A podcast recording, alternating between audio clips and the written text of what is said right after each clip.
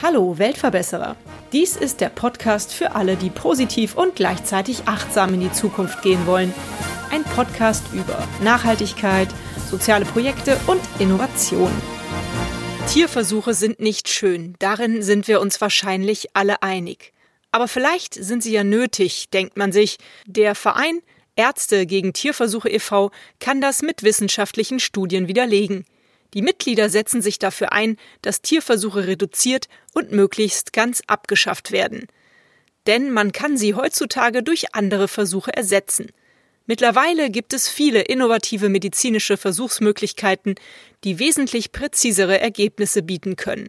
So argumentiert der Verein. Für mich wäre eine Welt, in der Tiere bei Versuchen nicht mehr gequält werden, definitiv eine bessere. Im Weltverbesserer Podcast kommt deswegen heute die Pressesprecherin von Ärzte gegen Tierversuche e.V., Dr. Gabi Neumann, natürlich mit zwei Meter Corona-Abstand, in diesem interessanten Gespräch zu Wort. Herzlich willkommen, liebe Gabi, in meinem Podcast. Du bist Pressesprecherin von Ärzte gegen Tierversuche. Was genau macht euer Verein?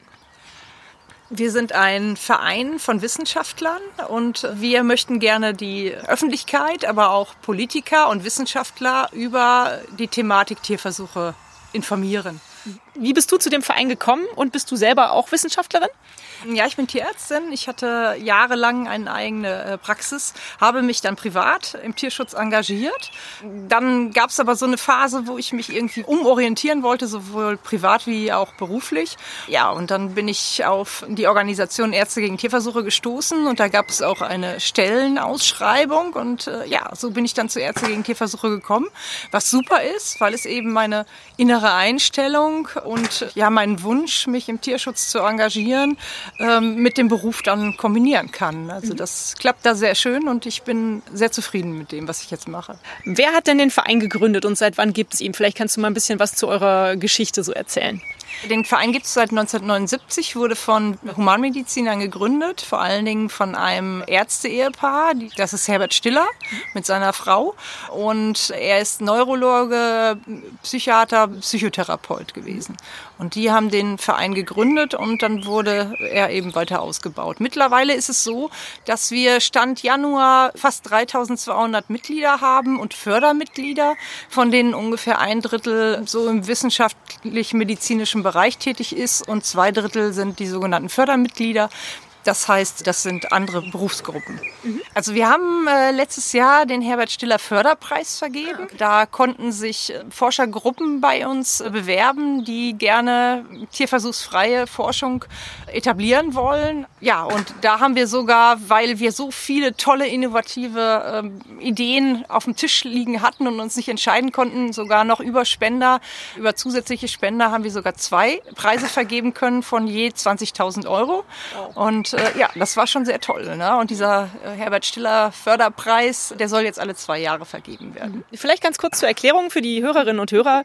Äh, in Zeiten äh, von Corona versucht man ja viele Interviews übers Netz zu machen oder übers Telefon äh, online. Und jetzt habe ich mich gerade entschieden, da du jetzt ja auch hier bei mir in der Gegend wohnst, ein Live-Interview mit dir zu führen, weil ich dachte, dann ist die Tonqualität schöner. Nebenan wird aber ein Haus gebaut. Also wenn man ab und zu hört, wie das Dach getackert wird, dann liegt das daran. Wir bitten dies zu entschuldigen. Warum werden denn überhaupt Tierversuche durchgeführt? Vielleicht kannst du uns ein bisschen so in die Materie einführen. Ja, also Tierversuche haben eine lange Tradition, über 150 Jahre. Die gelten als Goldstandard in der biomedizinischen Forschung, werden dort gemacht, weil sie eine Sicherheit für den Menschen bedeuten sollen. Das setze ich aber ganz gerne in Gänsefüßchen, weil es eben eigentlich ein, ein Trugschluss ist. Aber es ist eben so, ne, sie sollen eine Sicherheit generieren. Sie sollen aber auch zum Beispiel, wenn es jetzt um die Medikamentenentwicklung geht, die Pharmafirmen vor Regressansprüchen äh, schützen. Falls irgendwas passiert, haben sie ja die Tierversuche durchgeführt. Es ist auch so, dass viele, also über die Hälfte der Tierversuche werden aus reiner Neugierforschung gemacht. Das ist die sogenannten Grundlagenforschung. Die muss von der Definition her gar keinen Nutzen erfüllen, also keinen direkten Nutzen, sondern irgendwann in der Zukunft eventuell mal eine Sinnhaftigkeit haben für für den Menschen, dann dürfen sie durchgeführt werden. Es ist auch so, dass Tierversuche aufgrund der langen Tradition in vielen Wissenschaftlerköpfen, ich will nicht sagen in allen, äh, Gott sei Dank gibt es da immer mehr eine Veränderung unter den Forschern, aber es gibt immer noch äh, einen Großteil der Wissenschaftler, die halt ihre Karriere darauf aufgebaut haben und die dann eben leider auch junge Forscher dann in diese Richtung erziehen, sodass sie das direkt gar nicht in Frage stellen. Wir nennen das ganz gerne Karrieresystem Tierversuch, weil ja, wenn man Karriere machen möchte als Wissenschaftler, braucht man zum einen Gelder und man muss seine Ergebnisse in Journalen publizieren. Und die hochrangigen Journale, je höherrangig, desto besser natürlich. Das sind diejenigen, die vor allen Dingen Studien mit, mit Tierversuchen befürworten oder vorrangig aufnehmen. Und insofern ist das dann schon mal ein Problem. Und Gelder zu generieren ist es auch an den Stellen, wo die Leute sitzen, die halt die Gelder verteilen, sind dann auch zumindest beratend tätig solche, die die Tierversuche fördern. Sodass es unheimlich schwierig ist für diejenigen, die halt innovativ tierversuchsfreie Methoden etablieren wollen, sich in dem Bereich ihre Karriere aufbauen wollen, die haben ein echtes Problem weil die halt keine Gelder bekommen, damit keine Studien machen können, keine Veröffentlichungen machen oder schlechter, alles schlechter, nicht unbedingt keinen, aber es ist alles schlechter, ja. Mhm. Seid ihr denn dann grundsätzlich gegen Tierversuche oder gibt es Gelegenheiten, wo ihr sagt, okay, da sind die Tierversuche unvermeidbar? Nein, wir sind schon gegen Tierversuche, weil es einfach so ist, dass Ergebnisse aus den Tierversuchen nicht auf den Menschen übertragbar sind oder ganz, ganz schlecht auf den Menschen übertragbar sind. Und dann ist die Frage, in den Fällen, wo sie übertragbar sind, ob das nicht Zufallsbefunde sind. Also insofern, es ist so, ich bin Tierärztin, ich weiß, wovon ich rede. Tiere untereinander sind extrem unterschiedlich. Also da ist nicht die Katze wie der Hund und das Pferd wie das Rind oder wie auch immer, sondern da gibt es schon Unterschiede in der Reaktion auf Medikamente oder in dem, wie, welche Erkrankungen Erkrankungen die bekommen und sowas. So ähnlich ist es dann eben auch. Oder wenn das schon untereinander der Tiere so ist, dann wie soll das dann erst auf den Menschen übertragbar sein? Auch der Mensch ist ja völlig unterschiedlich. Mann und Frau reagieren unterschiedlich, Alte und Junge reagieren unterschiedlich. Asiaten und, und Europäer reagieren unterschiedlich. Ne? Also deswegen, das ist Blödsinn, Ergebnisse aus den Tierversuchen auf den Menschen zu übertragen. Wir sind nun mal keine 70 Kilo Ratte, das ist einfach so. Es gibt auch ganz, ganz viele Studien, die das belegen, die schlechte Übertragbarkeit. Also die Übertragbarkeit aus der Grundlagenforschung, von der ich eben gesprochen habe, da gibt es Studien, die belegen, dass äh, die Übertragbarkeit bei weit unter einem Prozent liegt. Und wenn es jetzt um Ergebnisse zum Beispiel in der Medikamentenentwicklung geht, dann ist es so, dass ganz, ganz viele Studien belegen, dass über 90 Prozent der Medikamente, die sich im Tierversuch als sicher und wirksam erwiesen haben, dass die in den anschließenden Studien an den Menschen rausfliegen und das zum großen Teil, weil sie entweder nicht so wirken wie im Tierversuch oder weil sie hochgradige Nebenwirkungen zeigen, wie es eben auch nicht im Tierversuch vorher war.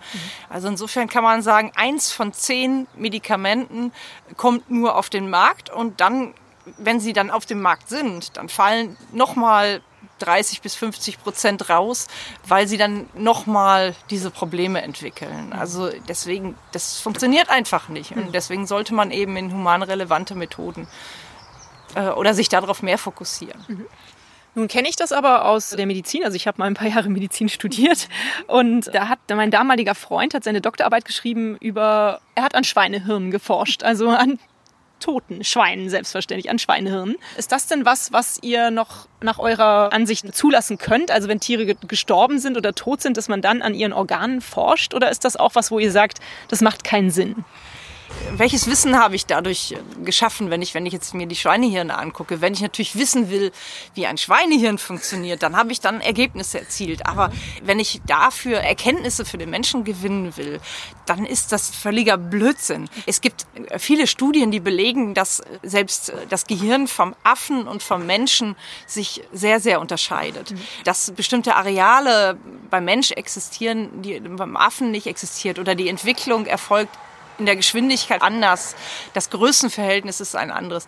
Und wenn dann eben schon Affe und Mensch sich so stark unterscheidet, was bringt mir das? Für mich ist immer wichtig, bringt mir das eine Erkenntnis oder was? Na, also äh, wenn, wenn ich irgendwas durchführe und das hat für mich keine Relevanz und deswegen finde ich das völlig sinnlos. Auch die Operation zum Beispiel, es wird immer noch gemacht, Operationen, also für Humanmediziner, das Operieren lernen an Schweinen, weil Schweine von der Anatomie her dem Menschen ähneln. Aber ich weiß zum Beispiel, wie tief die Gefäße am Hals beim Schwein liegen oder dass die Haut, die Konsistenz der Haut völlig unterschiedlich, die Schichten sind ganz anders.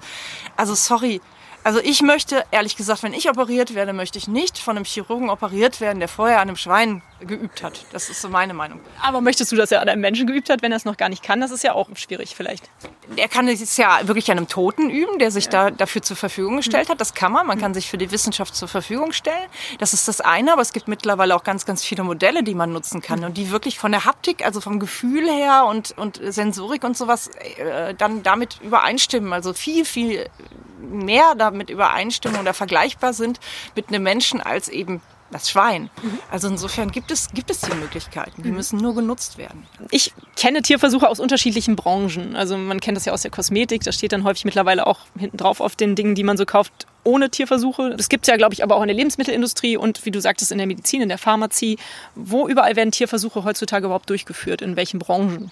Ich hatte ja eben schon gesagt, ungefähr die Hälfte sind diese Grundlagenforschung ja. und dann gibt es die sogenannten regulatorischen Tierversuche. Das sind die Tierversuche, die gesetzlich vorgeschrieben sind, was aber nicht bedeutet, dass das der richtige Weg ist. Aber gut, ne, es gibt diese Gesetze. Da ist es zum Beispiel das Arzneimittelgesetz, Lebensmittelgesetz, Chemikaliengesetz. Das sind so, so ein paar, wo dann eben die vorgeschrieben sind, um die Substanzen an den Tieren zu testen, um dann hinter Aussagen zu treffen, für den Menschen.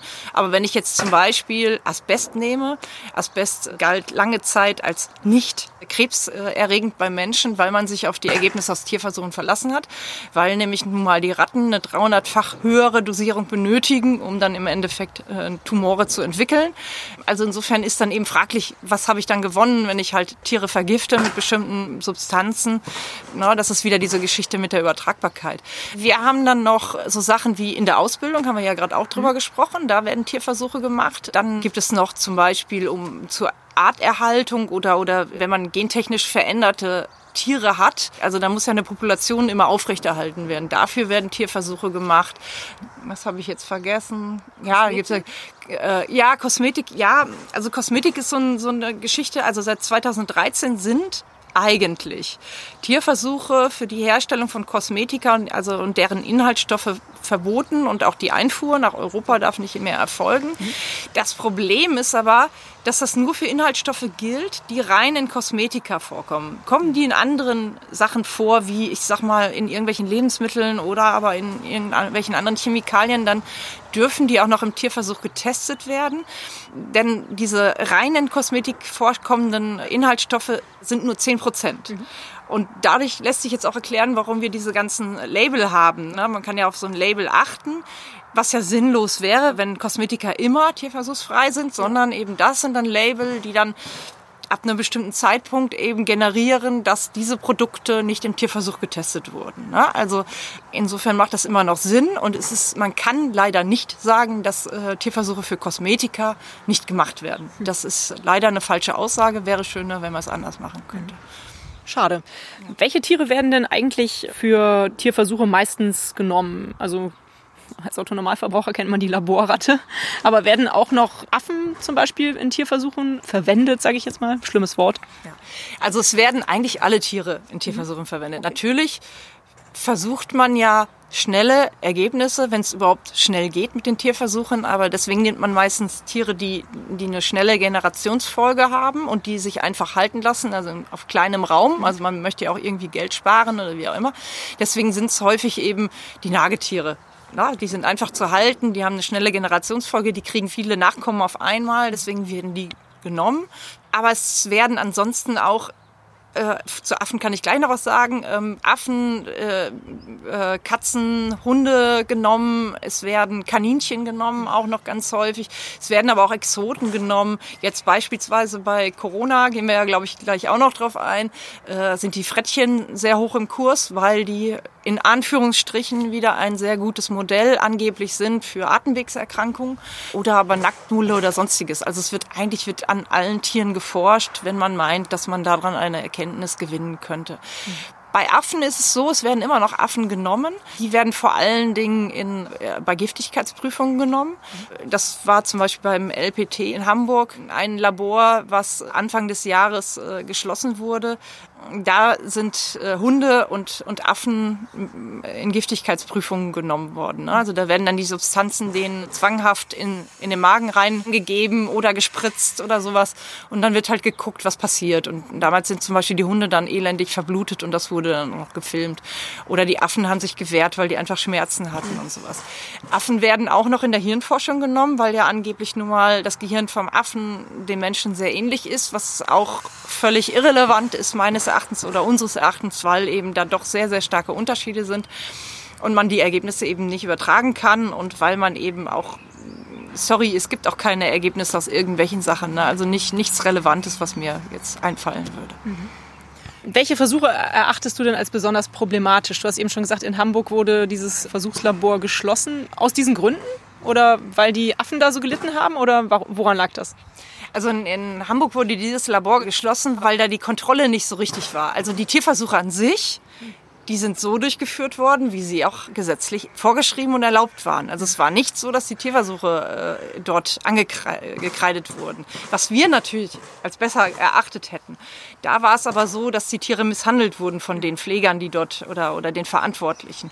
Oder aber, dass die, die Hunde eben, es gibt die Vorgabe, dass man die Tiere nicht verrecken lassen soll, sondern dass sie vorher einen humanen Endpunkt bekommen. Das heißt, sie werden, also wenn klar ist, die Tiere versterben aufgrund der Vergiftung, äh, dass sie halt vorher getötet werden. Und das ist in dem Falle nicht erfolgt. Und das waren eben die Sachen, die dort angekreidet wurden. Oder auch die zu kleinen Käfige oder sowas. Aber das waren halt für uns Rahmenbedingungen, die natürlich auch uns wichtig sind. Aber wir wollen ja nicht Tierversuche verbessern. Wir wollen kein Refinement, mhm. sondern wir wollen die Abschaffung. Und insofern ist das jetzt ne, für uns jetzt nicht so relevant gewesen. Und hast du eben wahrscheinlich nicht ganz mitbekommen, die Frage nochmal, ähm, welche äh, Versuche du als besonders problematisch ah, einstufst. Okay. Gibt es das? Kann man das so, so klassifizieren? Gibt es Tierversuche, die nicht so schlimm sind und welche, die schlimmer sind? Oder? Also es gibt eine Klassifizierung in äh, verschiedene Bereiche, also schwere Gradbereiche. Mhm. Ähm, da gibt es eben keine Wiederherstellung der Lebensfunktion. Das heißt, die Tiere kommen in Narkose Narkose und, und versterben. Dann gibt es eben leicht, mittel und schwer und besonders leidvolle, die halt mit sehr, sehr starken Schmerzen oder aber sehr, sehr lange andauern. Diese Tierversuche sehen wir als sehr, sehr gravierend an und da setzen wir uns auch dafür ein mit unserer Schweregrad-Kampagne, dass wenigstens sie, also ich meine, wir wollen natürlich alle Tierversuche abschaffen, aber es gibt ja Schritte bis dahin und ein Schritt wäre für uns auf jeden Fall wichtig, dass wenigstens die besonders leidvollen Tierversuche abgeschafft werden. Das Problem ist, dass die Tierexperimentatoren diese Einstufung selber vornehmen können. Und es gibt da eine Studie zu, dass sie die natürlich weniger schlimm einstufen. Und beispielsweise diese Versuche mit den Affen, wo die diese Implantate im Kopf haben und all sowas, die gelten als mittelgradig und eben nicht als Schweregrad, äh, also als schwere Tierversuche. Also da sind so einige Sachen, was zum Beispiel ein sehr, sehr schwerwiegender Tierversuch ist, sind diese Vergiftungsgeschichten. Dann ist beispielsweise so mit Elektroschocks oder aber die Xenotransplantationsversuche. Das heißt halt, dass beispielsweise einem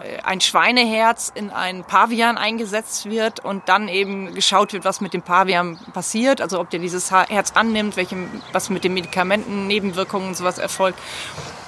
Das gehört auch zu den Schweregrad-Schwerversuchen. Das sind so ein paar Beispiele für Schweregrad-Schwer-Sachen. Ich merke schon, das ist ein sehr emotionales Thema. Also ja. mich greift das sogar auch, wenn ich jetzt mir so diese Bilder vorstelle von den Tieren, wie sie da ja, behandelt werden, wie sie da leiden müssen. Ich denke mal, das ist aber auch auf beiden Seiten so. Also sowohl die Kritiker von Tierversuchen als auch die Befürworter werden sehr emotional sein. Ich habe mich jetzt ein bisschen im Netz umgeschaut und ich kenne ja auch diese Argumente von den Befürwortern der Tierversuche, die vielleicht keine Ahnung, selber krank sind oder kranke Kinder haben und die denken, das wäre wichtig, um halt einfach Krankheiten zu erforschen und um Medikamente zu erforschen, um Behandlungsmethoden zu entwickeln. Wie geht ihr mit diesen Kritikern an eurer Stelle um? Ja. Ja, also ich meine, ich kann, wenn man wirklich der Meinung ist, dass Tierversuche der richtige Weg sind, dann kann ich das auch durchaus verstehen. Das Problem ist, dass das eben nicht der Fall ist. Und wenn man Studien liest, auch von Leuten, die Tierversuche durchführen, in der Einleitung von diesen Studien steht immer, oder, oder fast immer, dass die Ergebnisse ja aus Tierversuchen, ne, dass die Übertragbarkeit ja recht schlecht ist und aber die Schlussfolgerung, die daraus gezogen wird, dann müssen die Tiermodelle wieder in Anführungsstrichen, die müssen verbessert werden. Wir müssen noch mehr Tierversuche machen, damit wir halt die Ähnlichkeit verbessern, anstatt dann eben einen anderen Weg zu gehen, weg von dieser ganzen Methode, weil das Problem ist, Tiere kriegen viele Krankheiten des Menschen gar nicht oder aus ganz anderen Voraussetzungen. Das heißt, gesunde junge Tiere werden dann künstlich krank gemacht mit allen möglichen Sachen, mit Genmanipulation, mit Vergiftung, mit, mit Operationen. Bekommen sie Symptome und bilden dann die Symptome aus für eine bestimmte Erkrankung oder zum Teil nur Symptome und dann werden Medikamente oder Therapieformen entwickelt, um diese Symptome wieder zum Verschwinden zu bringen. Das hat ja aber überhaupt nichts damit zu tun mit der, mit der Erkrankung des Menschen. Bei dem sind ja genetische Faktoren, wie er sich äh, verhält, wo er wohnt, was er isst, äh, ob er Alkohol, Drogen oder sonstiges nimmt. Das sind so Faktoren, die halt dazu führen, dass ein Mensch krank wird. Das hat mit den Tieren gar nichts zu tun. Also es gibt da tolle Sprüche, die das eben auch unter den Wissenschaftlern, die auch Tierversuche durchführen, ne? dass dann eben einer sagt, wenn man halt ein junges, gesundes Tier ist mit genetischen, also oder eine Population, wo alle die gleichen Gene haben, gleiches Alter, steril gehalten und wenn die dann einen Tumor nicht entwickeln, nicht selbst entwickeln, sondern wenn denen dann künstlichen Tumor vielleicht eingepflanzt wird, dann kann man dem helfen, dem Tier. Ne? Aber nicht, wenn die das selber entwickeln. Oder aber die Geschichte der Krebsforschung ist die Geschichte, wie man Krebs bei Mäusen heilt. Solche Sprüche kommen nicht von uns Gegnern, sondern von denjenigen, die die Tierversuche durchführen. Und das sagt im Endeffekt ja alles. Ne? Also insofern ist es eben schade. Also wie gehen wir damit um? Wir versuchen sie zu überzeugen. Mhm. Also es gibt Gott sei Dank immer mehr Diskussionen von uns untereinander. Das finde ich toll. Mhm. Und wir versuchen sie zu überzeugen. Und wir merken aber auch, dass deren Argumente ja, gleich bleiben. Wir bekommen aber, wir gehen ja gleich auch noch auf das, was, ne, woran soll man denn sonst testen ein? Wir bekommen immer mehr Feuer, was es eben alles schon so gibt an tollen Methoden. Also insofern kann man dann eben gegenargumentieren. Mhm. Kommen wir doch mal zu dem Punkt. Was ist die Alternative zu Tierversuchen? Soll man neue Medikamente direkt an Menschen testen oder wie würdest du das ausdrücken? Also nicht direkt am Menschen testen, sondern humanrelevante oder menschenrelevante Methoden nehmen. Erstmal kann man sagen, dass sehr, sehr viele sehr, sehr wichtige Entwicklungen eben nicht aus Tierversuchen, sondern aus Beobachtungen, aus Obduktionen, aus allen möglichen anderen Dingen gewonnen wurden. Und dann gibt es eben ganz tolle Methoden. Also es gibt diese, die bildgebenden Verfahren, CT, MRT. Man kann wirklich mit Obduktionen immer noch sehr, sehr viel an Informationen gewinnen. Aber dann haben wir ganz hochfeine, präzise Messverfahren mittlerweile, mit denen denen wir dann eben Sachen bestimmen können. Wir haben Computerprogramme, die mit Algorithmen arbeiten und mit künstlicher Intelligenz, die dann zum Beispiel sagen können, ja, dieser Stoff ist ähnlich den anderen Stoffen, den können wir hier einordnen und dann wird er vermutlich die und die Nebenwirkungen beim Menschen verursachen. Mit sowas kann man arbeiten. Und dann geht's aber noch weiter. Also gerade in den letzten Jahren, also wirklich, das, das, das sind jetzt noch keine, keine zehn Jahre, in denen die Entwicklung erfolgt ist, hat man die Möglichkeit gefunden, jede mögliche Körperzelle, also zum Beispiel eine Hautzelle zu nehmen, entnehmen und die zurück zu programmieren auf Stammzellniveau und diese Stammzelle wiederum durch die Zugabe von bestimmten Nährstoffen dahin zu bringen, dass sie sich in verschiedene Körperzellen entwickelt. Zum Beispiel in eine Nierenzelle, in eine Herzzelle, in eine Leberzelle, in eine Nervenzelle. Und diese Körperzellen kann man dann wiederum dazu bringen, sich in, in kleine dreidimensionale Mini-Organe zu entwickeln, die dann auch funktionell so arbeiten wie die großen Organe. Nur die sind wirklich, also Stecknadelkopf groß, also wenn nicht sogar noch kleiner. Aber man kann das ja unter Mikroskop dann eben untersuchen. Und an denen kann man dann super eine Testung machen. Man kann dann auch diese Mini-Organe, das ist nochmal eine Möglichkeit, kann man auf einen Chip packen, auf einen sogenannten Multi-Organ-Chip untereinander mit so einem Flüssigkeitskreislauf verbinden. Auf diesem Chip können die sogar diese Mini-Organe, wenn man da eine Niere drauf hat, die entwickelt sogar oder kann sogar Urin produzieren. Oder man kann dort eben in diesem Flüssigkeitskreislauf dann auch eine Blutprobe entnehmen. Und dann packe ich beispielsweise ein Medikament auf diesen Chip, zum Beispiel auf die Haut oder auf den Darm, also je nachdem, wie man meint, wie dieses Medikament aufgenommen wird.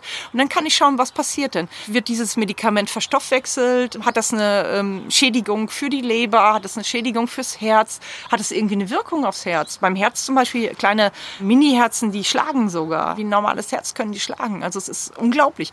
Und wenn ich dann Zellen von einem Patienten nehme, dann kann ich sogar personalisierte Forschung betreiben. Ich kann wirklich die miteinander vergleichen. Einen Multiorganchip von einem Menschen oder auch Mini-Organe von einem gesunden Menschen und von einem Patienten und kann dann eben vergleichen, was ist denn da der Unterschied. Mhm. Das ist personalisierte Forschung und äh, humanrelevante mhm. Forschung. Ja. Sensationell, was da schon alles so möglich ist mittlerweile in der Medizin, das wusste ich gar nicht.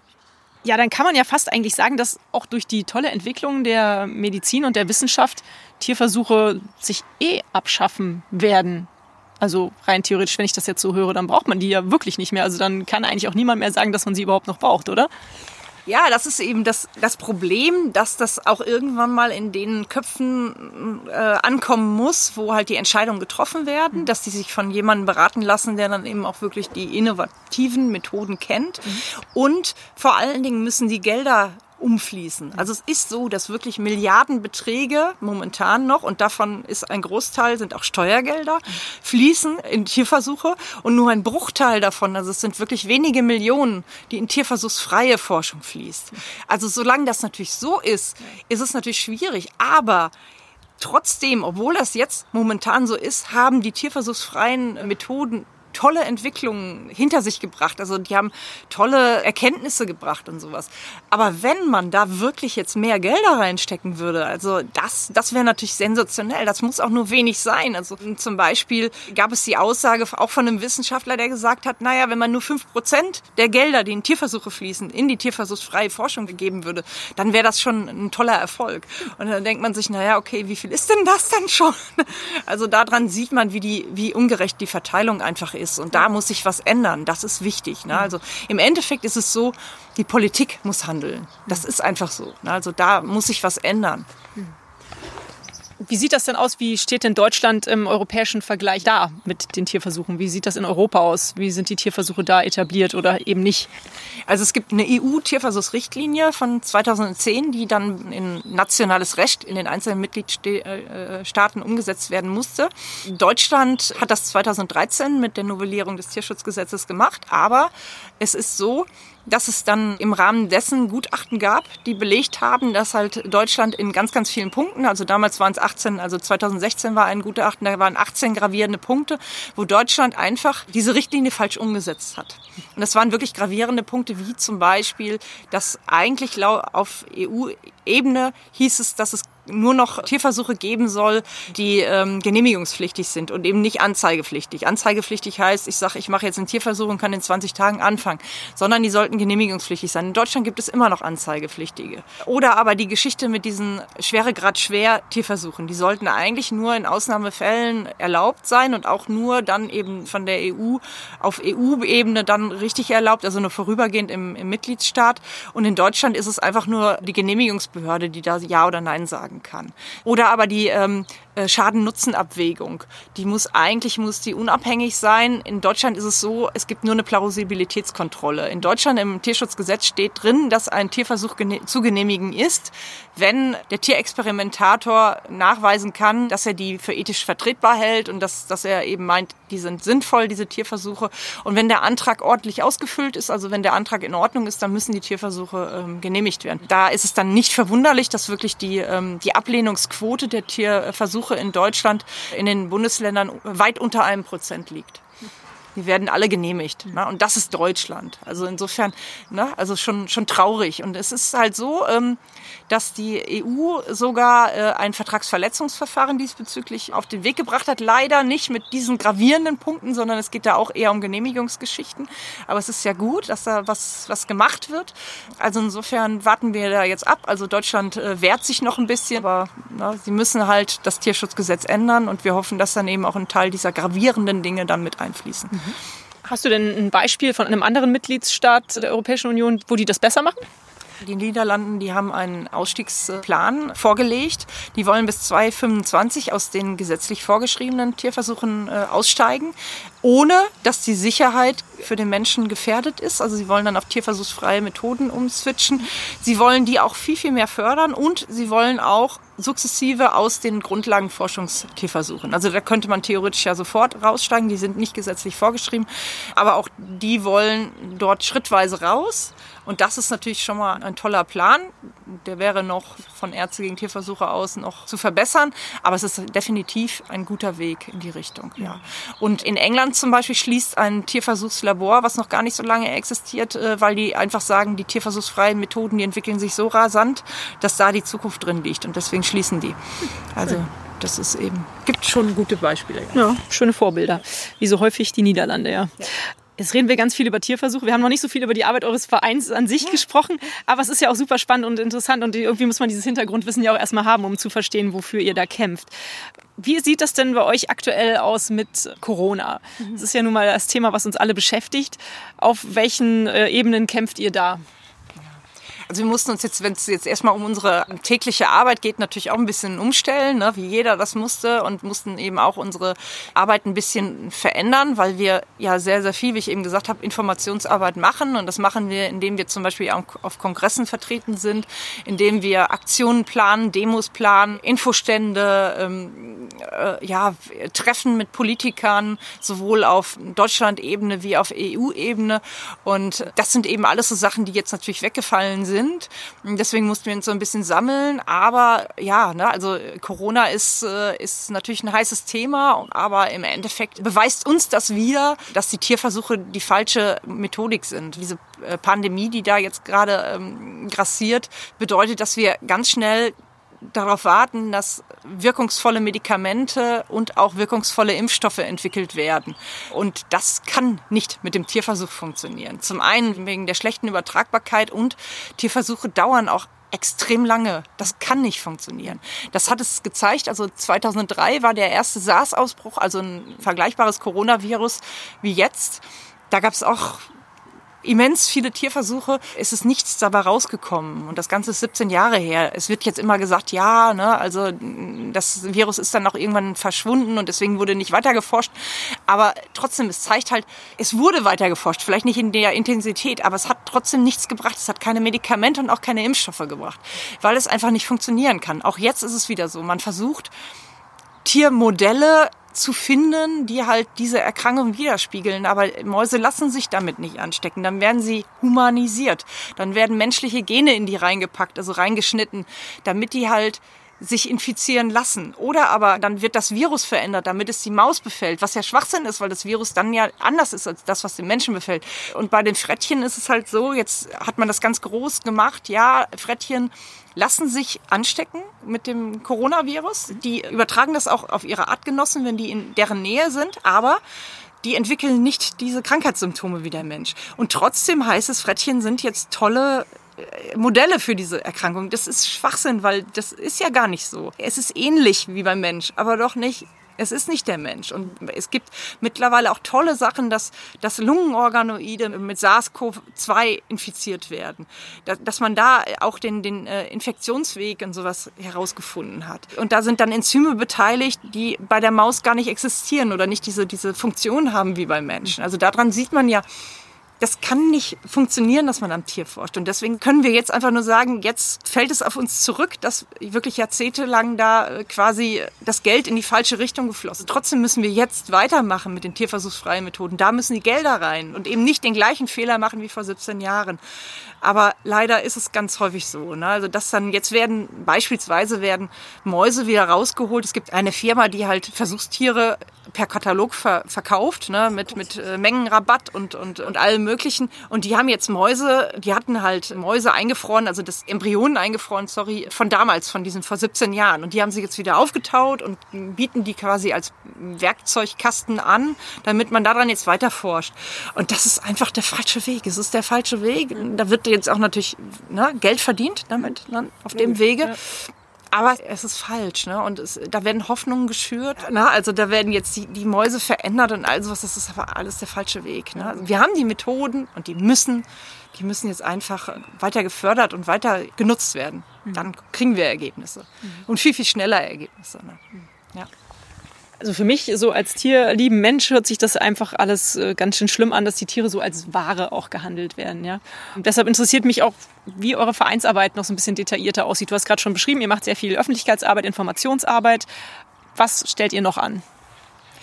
Äh, wir sind, also Informationsarbeit, da möchte ich nochmal drauf eingehen, und zwar auch die Politik. Ne? Also das ist ganz wichtig, weil dort müssen die Veränderungen erfolgen. Es ist zwar auch extrem wichtig, weil dann der Druck von unten kommt, dass die Bevölkerung informiert wird, aber im Endeffekt müssen wir die Politiker erreichen, und zwar nicht nur auf Deutschland-Ebene, sondern auch auf EU-Ebene. Und da sind wir sehr ähm, engagiert. Also wir haben Dachverbände, wo wir Mitglied sind.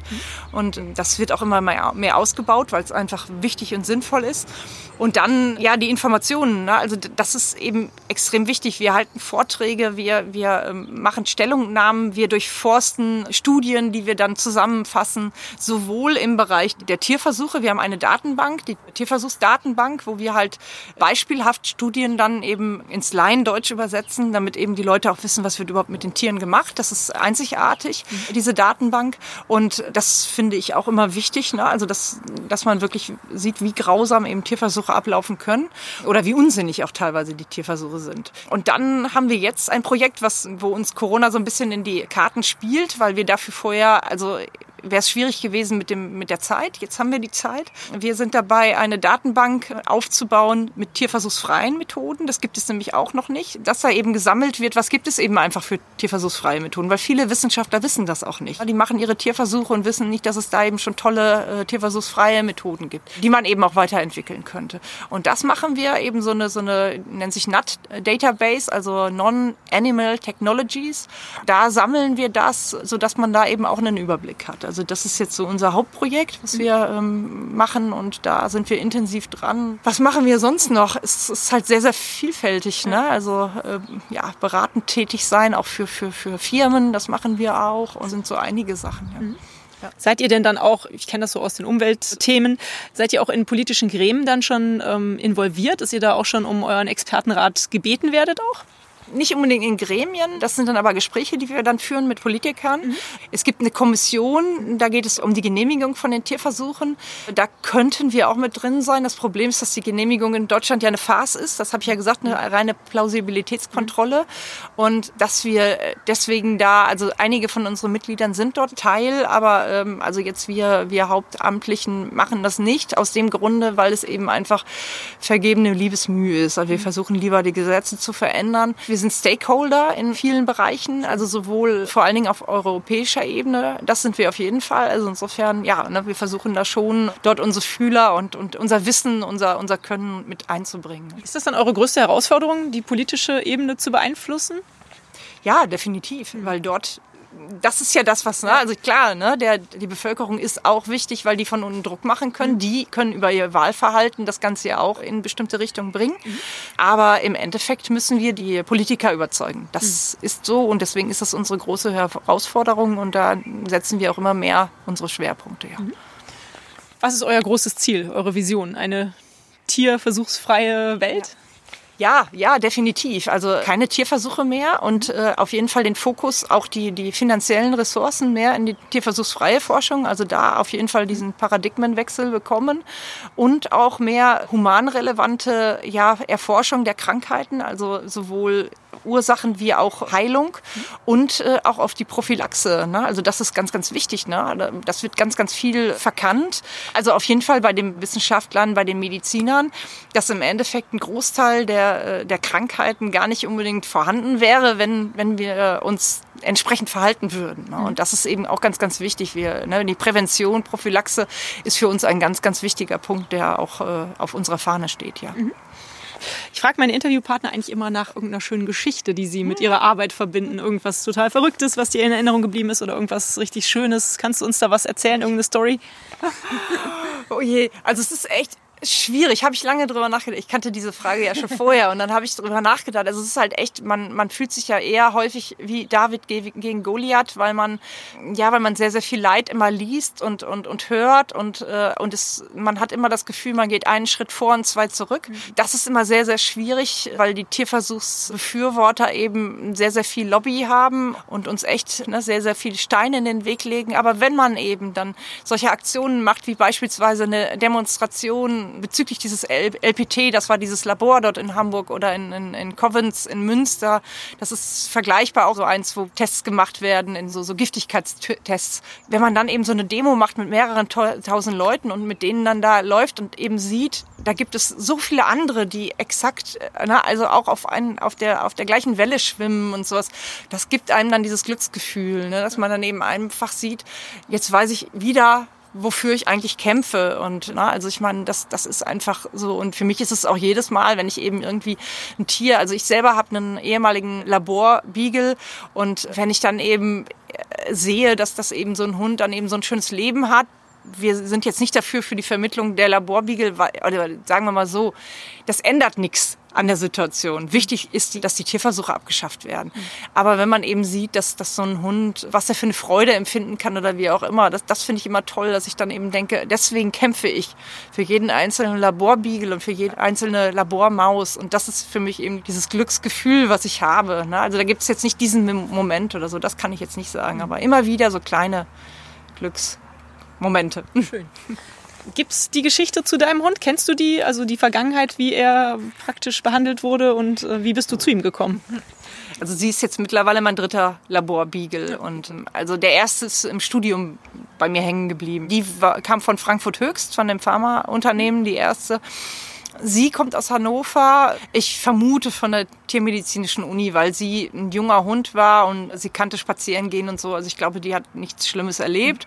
Mein zweiter Hund, als er zu mir kam, war der halt extrem eingeschüchtert. Auch der erste eigentlich. Ne? Also die kannten ja vorher nichts. Also es ist schon schlimm, solche Hunde. Ja, also ja, aber gar nicht sozialisiert sozusagen. Ja, genau wenn meine Hörerinnen und Hörer jetzt auch ganz begeistert sind von dem Thema und sagen, ja, ich bin auch gegen Tierversuche und ich würde mich eigentlich gerne engagieren, ich möchte irgendwie helfen, was für Möglichkeiten gibt es, bei euch mitzuarbeiten und euch zu helfen? Ja. Also wir freuen uns immer darüber, wenn jemand bei uns Mitglied wird. Man muss nicht Arzt sein, um bei uns Mitglied zu werden. Wir haben auch, äh, also ein Großteil von uns sind ja die Fördermitglieder und äh, wir sagen halt immer, wir sind in der großen Menge stark. Also je mehr wir wachsen, desto stärker sind wir in der Außenpräsentation. Das ist ein Fall. Man muss aber natürlich nicht eben irgendwie Geld in uns reinstecken, sondern man kann uns auch anderweitig unterstützen. Wir haben einen Shop auf unserer Internetseite. Da gibt es Sachen, auch ganz, ganz viel kann man sich umsonst runterladen, ganz, ganz viele Broschüren und sowas, wo Informations Material ist, das kann man verbreiten. Also ne, einfach Informationen, sich selber informieren und andere Leute informieren. Dadurch, das ist wichtig. Man kann auch zum Beispiel Vorträge organisieren und uns dann anschreiben und wir werden dann einen Referenten zur Verfügung stellen. Wir haben in ganz Deutschland verteilt haben wir AGs, wo halt Leute drin sind, die dann eben äh, Infostände oder äh, Aktionen oder sowas planen. Da kann man sich natürlich engagieren. Die freuen sich immer über aktive Beteiligung. Wir haben auch beispielsweise auf Better Place oder äh, ähm, ja, da gibt's gibt's so so, so ähm, äh, Sachen, wo, wo, wo man uns dann eben auch, wenn man sich was kauft, dass wir eben einen Teil des Geldes dann bekommen und sowas. Das hat man natürlich auch. Ne? Aber im Endeffekt ist es vor allen Dingen, dass wir wollen, dass unsere Information weiter verbreitet wird, ne? dass die Leute eben wissen, was wir unser Wissen, dass das einfach weiter verbreitet wird, dass die Leute nicht immer denken, naja, Tierversuche sind schlimm, aber sie müssen weiter stattfinden. Das ist die allgemeine Meinung und die wollen wir ändern und das ist eben eigentlich der Hauptpart. Ne? Also, ja. Sind die Ärzte gegen Tierversuche Weltverbesserer? Bist du ein Weltverbesserer? Weiß ich nicht, ob ich mich als Weltverbesserer. Ich sag mal so, ich versuche es schon zu sein oder wenigstens in, in dem Bereich, den wir haben. Ne? Also, wobei äh, wir natürlich das ist ja ganz, ganz häufig Hand in Hand, dass man dann auch in anderen Bereichen sich ähm, ja bewusster verhält und sowas. Das ist definitiv so ich weiß nicht, ob man Weltverbesserer, man versucht seinen Part dazu beizutragen, sage ich mal so. Ich würde ja. jetzt ein bisschen unterstapeln. Also, ich, ne, also Weltverbesserer finde ich vielleicht ein bisschen zu groß. Ich versuche es. Ne? Ich versuche meinen Part. Aber eine Welt ohne Tierversuche wäre definitiv besser, oder? Ja, das stimmt. Definitiv, ja. Ja, und, und zwar nicht nur für die Tiere, sondern eben auch für die Menschen, ja. ne? weil dann bessere Medizin bei rauskäme. Mhm. Ja. Nun geht es in meinem Podcast ja auch um Nachhaltigkeit, Innovation. Da hast du ja heute schon einiges aus der Medizin uns erzählt. Fand ich ganz spannend. Wie kommt das denn in deinem Leben vor, das Thema Nachhaltigkeit? Nachhaltigkeit ist definitiv wichtig. Ne? Also ich meine, wir können dazu beitragen, dass wir eine Zukunft haben. Ne? Also das ist einfach so und, und das sollte man dann in vielen Fällen eben auch machen. Ne? Das spielt bei mir eine, eine sehr, sehr große Rolle. Ne? Also dass ich eben versuche, auf bestimmte Produkte zu achten oder Verpackung vermeiden oder so. Ich meine eigentlich das Übliche, was man so kennt, dass man dann auch von, von, von, von der Ernährungsweise und sowas. Ne? Das, sind, das sind so Sachen, ich glaube, das brauche ich dir nicht erzählen. Das sind eben einfach Sachen, die, die, die man versucht zu integrieren und die eigentlich so in meinem Umfeld, selbst in meinem äh, Arbeitsumfeld, nicht nur privat, auch gut funktionieren. Ja, na, definitiv. Klasse. Ich lese ja gerne, das äh, hast du vielleicht auch schon mitbekommen, wenn du den Podcast mal gehört hast und stell deswegen immer die Frage nach einem Buchtipp. Was hast du in letzter Zeit gelesen? Gibt es ein schönes Buch zum Thema oder irgendwas anderes, was du uns empfehlen kannst? Ja, also wir haben ein, ein schönes Buch, was, was auch für Laien geschrieben ist, die sich dafür interessieren, ein bisschen intensiver interessieren. Das heißt, was sie schon immer über Tierversuche wissen wollten, mhm. gibt's bei uns im Shop. Hat eine Kollegin von mir geschrieben. Und das finde ich immer ganz schön. Aber wir haben eben auch, habe ich ja eben schon davon gesprochen, von diesen Broschüren, die wir im Shop haben, die man sich auch nicht kaufen muss. Kann man natürlich gerne, aber die kann man sich auch runterladen. Mhm. Da gibt's zum Beispiel wissenschaftliche Argumente gegen Tierversuche. Dann gibt es eine Broschüre, woran soll man denn sonst testen oder so sowas. Also das sind dann eben so Sachen, dass man sich darüber informiert. Also das finde ich schon mal schön und, und wichtig. Klasse, dann ganz vielen lieben Dank für deine Zeit und dass du dir hier mit dem zwei Meter Abstand dich mit mir getroffen hast und die Bauarbeiten sind auch zur Ruhe gekommen mittlerweile. Danke, Gabi, für deine Zeit und das nette Interview. Danke. Ja, habe ich sehr gerne gemacht. Dankeschön. Wer Interesse an den weiteren Informationen von den Ärzten gegen Tierversuche e.V. hat, dem verlinke ich wie gewohnt die Homepage des Vereins in den Folgennotizen. Und hat es euch gefallen? Seid ihr inspiriert, berührt? Habt ihr eine Idee für eine neue Podcast-Folge oder Verbesserungsvorschlag für mich? Dann hinterlasst mir doch eine Bewertung oder einen Kommentar. Ich freue mich drauf. Ihr findet die Weltverbesserer regelmäßig hier an dieser Stelle. Abonniert den Podcast doch gerne. Bis bald, eure Birte.